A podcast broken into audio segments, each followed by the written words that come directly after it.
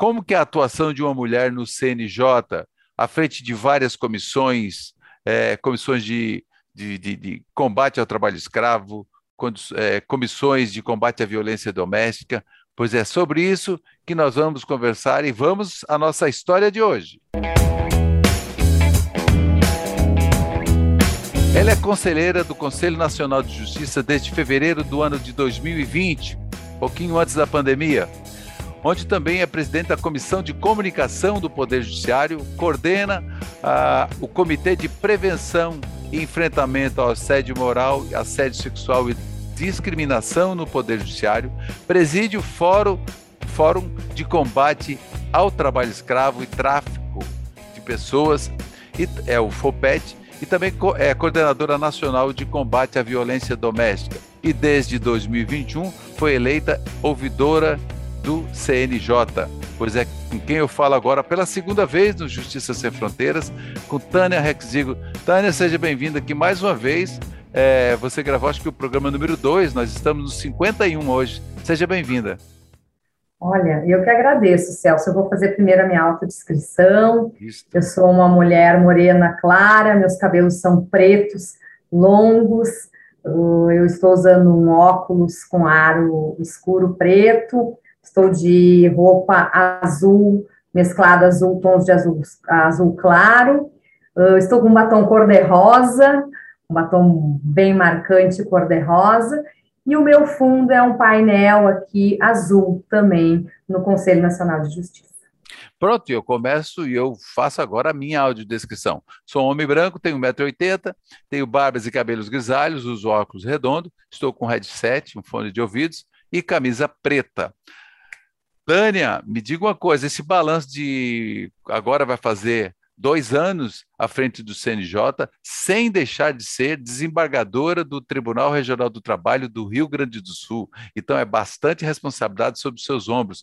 E como que você tem conseguido administrar essa agenda, mesmo em pandemia, às vezes tem, tem, tem sessões presenciais, tanto em Brasília quanto no Rio Grande do Sul?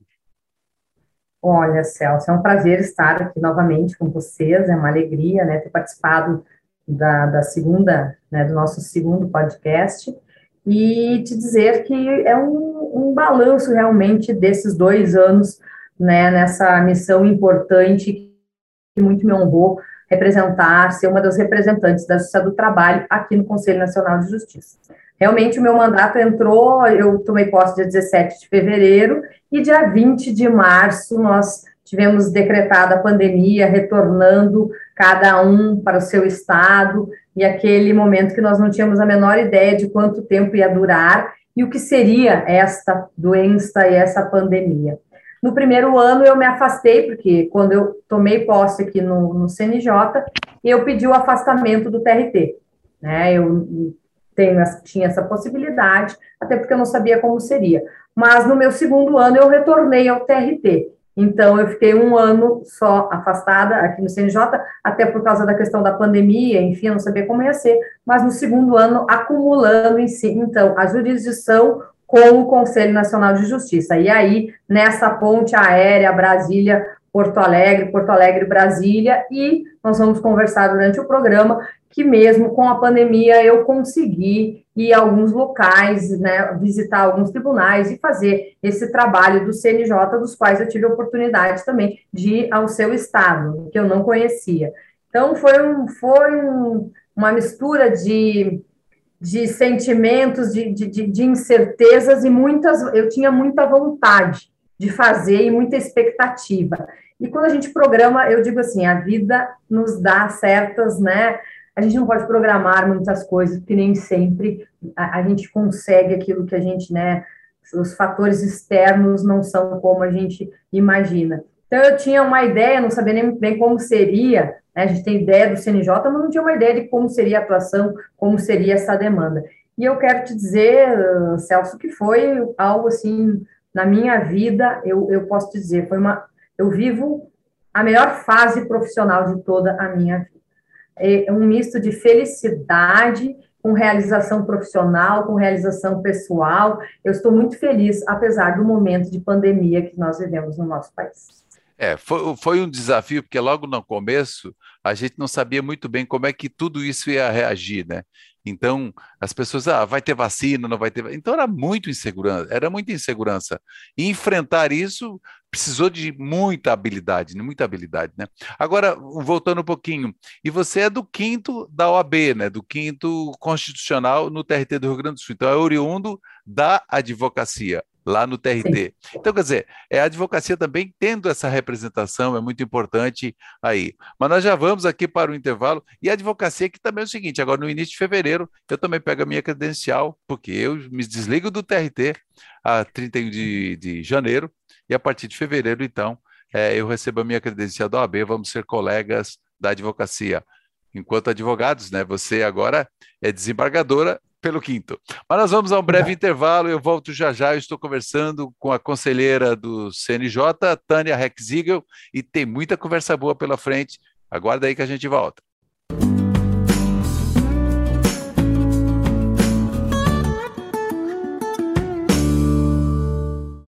Nós estamos aqui nesse papo gostoso com a conselheira muito simpática e competente, a Tânia Rexigel, que é conselheira do CNJ e também desembargadora do TRT do Rio Grande do Sul, a Justiça do Trabalho.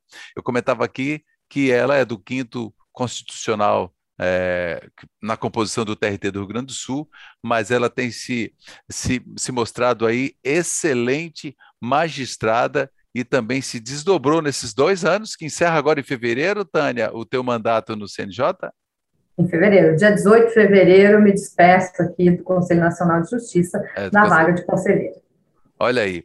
Mas eu vejo assim que a gente verifica que o tanto de comissões que você participa é uma coisa assim interessante. Quer dizer, é bastante responsabilidade que, por exemplo, agora o ministro Fux vem depositando na sua na sua pessoa. Então, é, por exemplo, essas questões dos, dos trabalhos análogos a de escravo e tráfico de pessoas, tráfico de pessoas. Então é uma coisa absurda nos dias de hoje a gente ainda é, é, é falar sobre isso, né?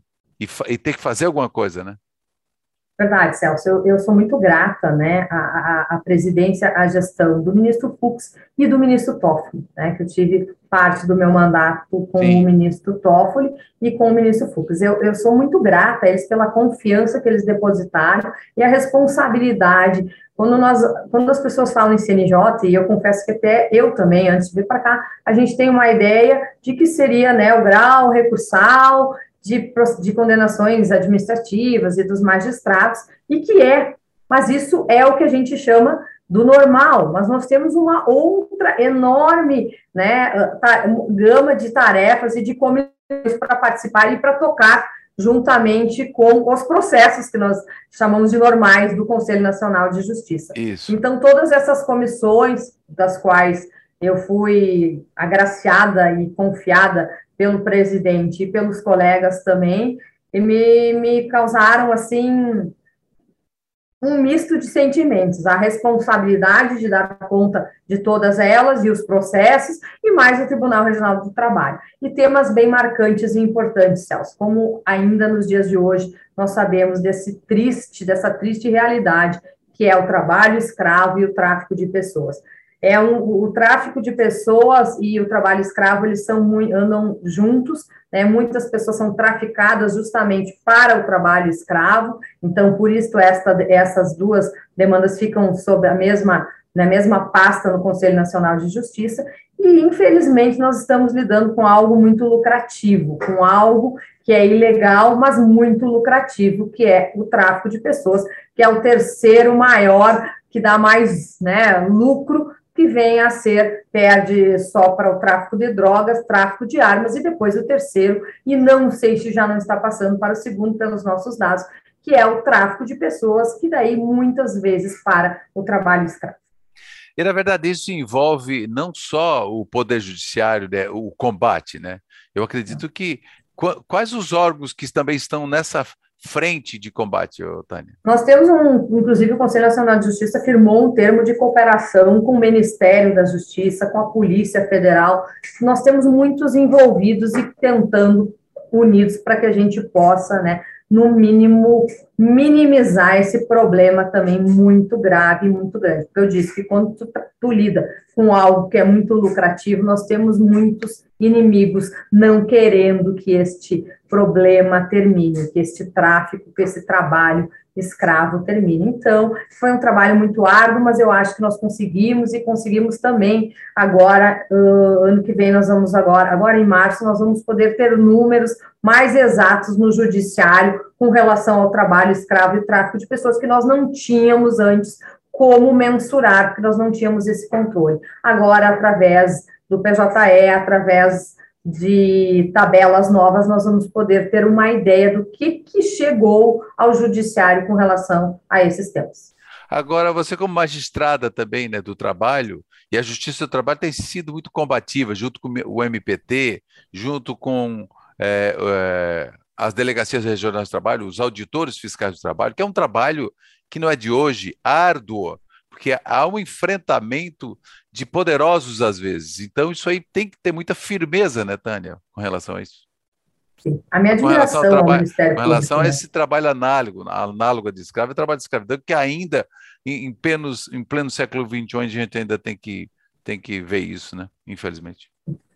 E precisamos, e o Ministério Público do Trabalho faz um trabalho maravilhoso, e, há também essa parceria, e sem o Ministério Público do Trabalho, nós teríamos uma situação muito bem complicada e bem difícil no nosso país. Pois é, e, e eu vejo aqui também, você é membro do Observatório dos Direitos Humanos do Poder Judiciário, Observatório do Meio Ambiente do Poder Judiciário, a Comissão de Gestão Documental e Memória, porque veja, eu também eu valorizo muito como jornalista, eu vejo que quem não, não, não preserva a memória, eu acho que como que você vai para o, o, os jovens que vêm aí, para eles ter uma noção da história? A história ela precisa ser contada, ela precisa ser vivida. Mas nós vamos aqui a um breve intervalo, nós voltamos já já para o terceiro e último bloco. Aqui, ô, Tânia, quando a gente vai conversar, e a conversa rende, a vontade é ter duas horas de programas. Talvez daqui a pouco a gente possa ter, inclusive o Justiça, o Justiça Sem Fronteiras, ele está com um projeto para breve, ao vivo, aguarde aí. Nós vamos ao breve intervalo, volto aqui no papo com a conselheira do CNJ, Tânia Rexigel. A gente volta já já.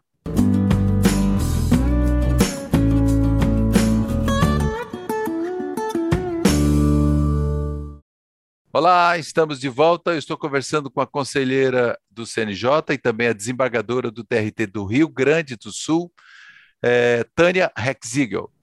Ah, e, na verdade, como eu falei lá no primeiro bloco, Tânia foi a primeira desembargadora do trabalho a ocupar a vaga é, destinada aos desembargadores é, do trabalho na cota lá no CNJ. E é uma mulher, a gente está vendo aí a do tamanho da participação dela em toda a questão do poder, as questões importantes do poder judiciário. judiciário. Tânia, e como que você vê o protagonismo da mulher? Lógico que você aí está um exemplo, mas tem tantas outras, a presidente do TST, a ministra Peduzzi, enfim, tantas outras mulheres que estão à frente aí.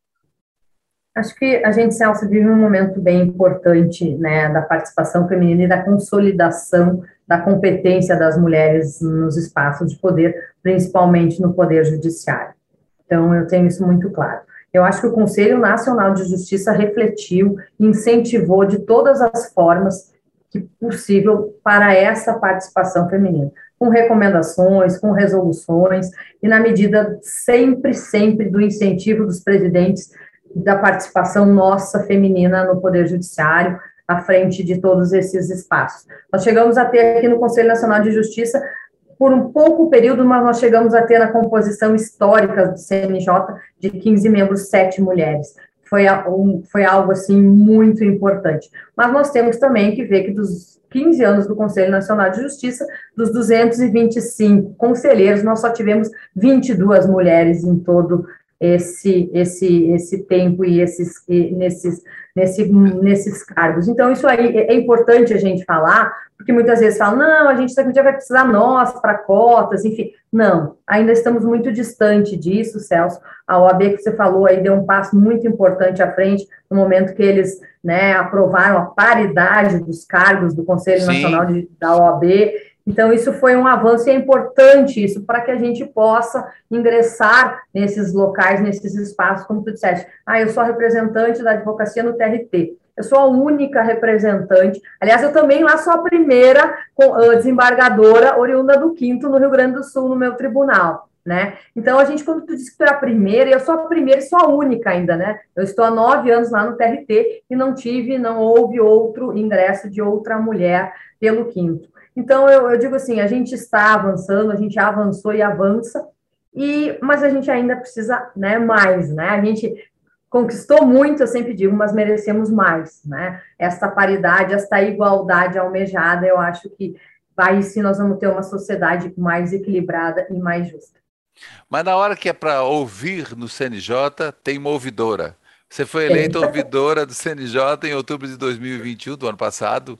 É, e me fala também disso, como é que é essa experiência e o que, que se espera da ouvidoria do CNJ, o que, que se pode recorrer à ouvidoria, né, para a população, a nossa audiência aqui do Justiça Sem Fronteiras, saber o que, que de repente vai para a ouvidoria do CNJ. A ouvidoria, eu sempre digo que a ouvidoria é um espaço de participação social ela é o canal que liga a sociedade ao judiciário. Ali, o cidadão pode acessar, pode procurar pode por e-mail, por telefone, de todas as formas possíveis, ele busca ali uma solução para o problema dele, a informação. Então, a ouvidoria está sempre 100% ligada, 100% disponível. E para mim foi uma honra e uma alegria enorme estar à frente da ouvidoria do Conselho Nacional de Justiça, ter sido eleita né, pelo ministro Fux e todos os meus pares conselheiros, e com certeza eu tenho me dedicado bastante, visitado as ouvidorias,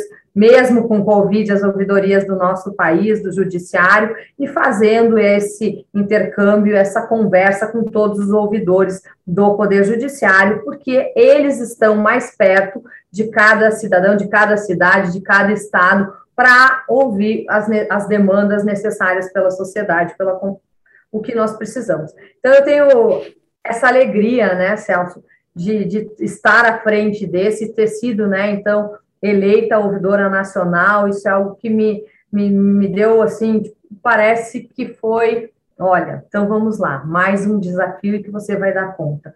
E eu tenho me dedicado, e acho que a gente tem muitos planos para as ouvidorias no nosso país, e acho que é um trabalho muito importante, é um órgão muito importante que o CNJ recentemente, inclusive, fez que as ouvidorias agora fazem parte da administração dos tribunais. Os ouvidores são eleitos juntamente com as administrações tribunais. Então, essa resolução do CNJ, então, colocou a ouvidoria num patamar bem importante que ela realmente merece. É, e no âmbito da Justiça do Trabalho já vinha acontecendo isso, né? Quando toma posse a nova gestão, toma posse também a ouvidoria, a ouvidora ou ouvidor. No TRT aqui de Rondônia, por exemplo, é uma ouvidora também. Tânia, eu quero agradecer a sua gentileza, como sempre, é, agora da segunda vez aqui no Justiça Sem Fronteiras, a gente está cada vez crescendo mais e você também é responsável por esse crescimento do nosso canal, muito importante. Obrigado pela entrevista. Eu que agradeço, Celso. E até a próxima, né? Olha aí. Então, eu conversei no programa de hoje com Tânia Rexigel. Ela é conselheira do CNJ e também ouvidora geral e coordena vários fóruns e comissões importantes do Poder Judiciário. Tá? Obrigado pela sua audiência. Você também pode acompanhar aqui nas nossas redes sociais, no nosso canal do YouTube. Comente, compartilhe, ajude e participe. É fundamental para a cidadania. Tá bom? Até o próximo programa.